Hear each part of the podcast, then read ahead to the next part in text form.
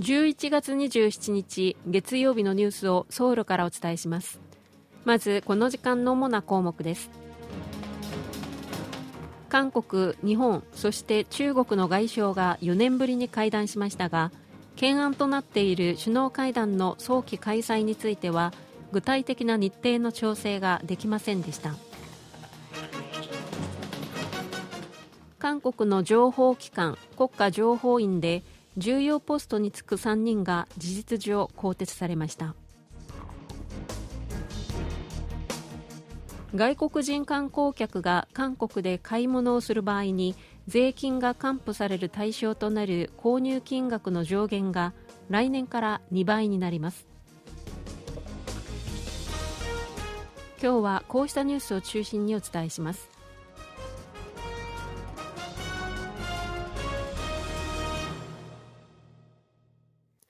韓日中3カ国の外相は26日韓国プサンで会談し3カ国の首脳による会談をできるだけ早期に開催する方針を改めて確認した一方で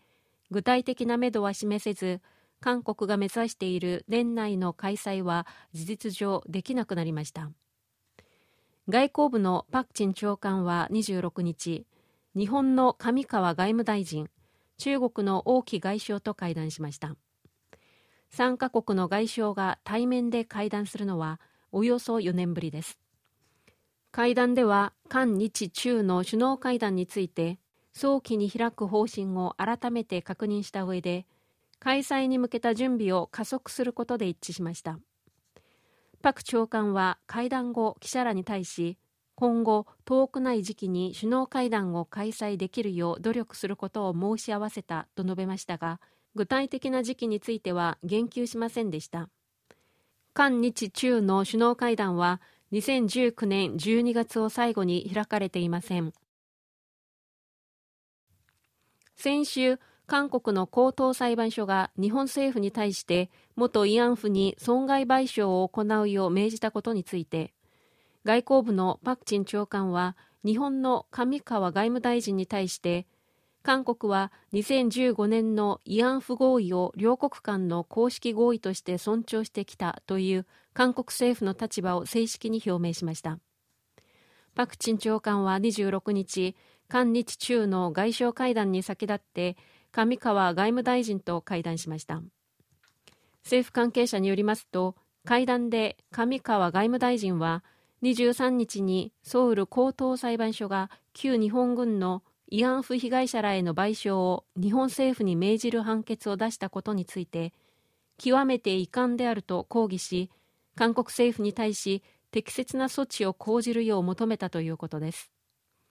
これに対してパク長官は韓国政府は2015年の慰安婦合意を両国間の公式合意として尊重し一貫して堅持してきたとの立場を表明し被害者の名誉と尊厳を回復していくことを議論し両国の未来志向的な関係の構築を模索しなければならないと述べたということです。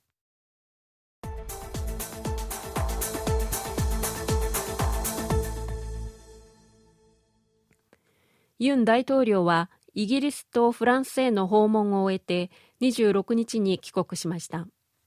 ユン大統領は今月20日から4日間イギリスを国賓として訪問しました。22日にはスナック首相と首脳会談を行い両者は両国関係をグローバル戦略的パートナーシップに格上げし安全保障や経済における協力をさらに強化することで合意しました。23日から訪れたフランスでは2030年万博の開催地を決める投票を目前にしてプサン誘致に向けて支持を呼びかけました。24日にはマクロン大統領と首脳会談を行い北韓が挑発を続ける中国際社会が連携して対応する必要性を確認したほか中東情勢についても意見を交わしました。ユン大統領は26日にヨーロッパから帰国した後韓国の情報機関国家情報院の院長第一次長そして第二次長の3人を同時に交代させる人事を行いました。形の上では大統領が辞表を受理したことになっていますが事実上の更迭とみられています。国家情報院では外交部出身の院長と情報院出身の第一次長との圧力が取り沙汰されるなど内部の権力構想などが問題視されていました。こうした中ユン大統領は今年6月にキム委員長を再任しましたが国際情勢が不安定であることや北韓の核とミサイルの脅威が高まっていることから情報機関の組織の安定が重要だと判断したものとみられています。国家情報院長の後任はまだ決まっておらず空席となっています。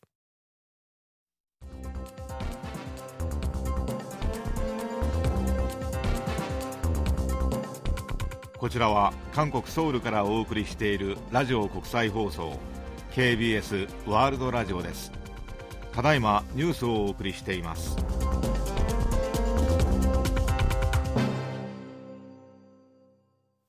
北韓は軍事偵察衛星で韓国のソウルなどを撮影したと発表し宇宙からの偵察活動が順調に進んでいると主張しました。北韓の朝鮮中央通信によりますと金正恩国務委員長は軍事偵察衛星が打ち上げられた21日に加え24日と25日にも平壌にある軍事偵察衛星の完成所を訪れ運用状況を確認したということです。キム委員長は24日に軍事偵察衛星が午前中に撮影したソウルや在韓アメリカ軍の司令部があるソウル南方のピョンテクなどの写真を確認したということです。キム委員長は25日には衛星が午前中に撮影したプサンそしてプサン港に停泊するアメリカ海軍の原子力空母カール・ビンソンさらにハワイのアメリカ軍基地などの写真を確認したということです。ただ北韓は衛星で撮影した写真を一切公開しておらず韓国国防部は打ち上げ直後の衛星が地上の写真を撮るのは不可能だと指摘しています。北韓が韓国と北韓の軍事境界線を挟む非武装地帯で見張りを行うための監視塔を再建し運用の再開に向けた準備を進めていることが分かりました。北韓が軍事偵察衛星を打ち上げたことを受け韓国は今月22日に軍事境界線付近での敵対行為を禁じた南北軍事合意の一部の履行を停止しこれに反発した北韓は23日に軍事合意自体の破棄を宣言しています。韓国と北韓は軍事的緊張を緩和するために2018年の9月に結んだ軍事合意に基づき非武装地帯の監視塔を一部を除き撤去しています。韓国軍が公開した写真にはかつての監視塔と比較すると格段に簡素な作りではあるものの見張りを行うための2階建ての施設ができていてその周りに兵士の姿や重火器が配備されている様子も映っています。韓国では外国人観光客が買い物をした際その場で消費税などを還付してもらえる制度がありますが還付の対象となる購入金額の上限が来年1月から今の50万ウォンから100万ウォンに拡大されます。また1回の滞在で複数回買い物をした場合還付を受けられる購入金額の合計は現在の250万ウォンから500万ウォンに拡大されます。企画財政部は免税枠の拡大について外国人観光客のショッピングをさらに活性化し観光業界の活力を高めるためと説明しています。フェンシングの男子サーブルと女子エペの韓国代表チームが国際フェンシング連盟の今シーズン最高のチームに選ばれました。授賞式は26日にエジプトで開かれ男子サーブルと女子エペの韓国代表チームにそれぞれメダルが授与されました。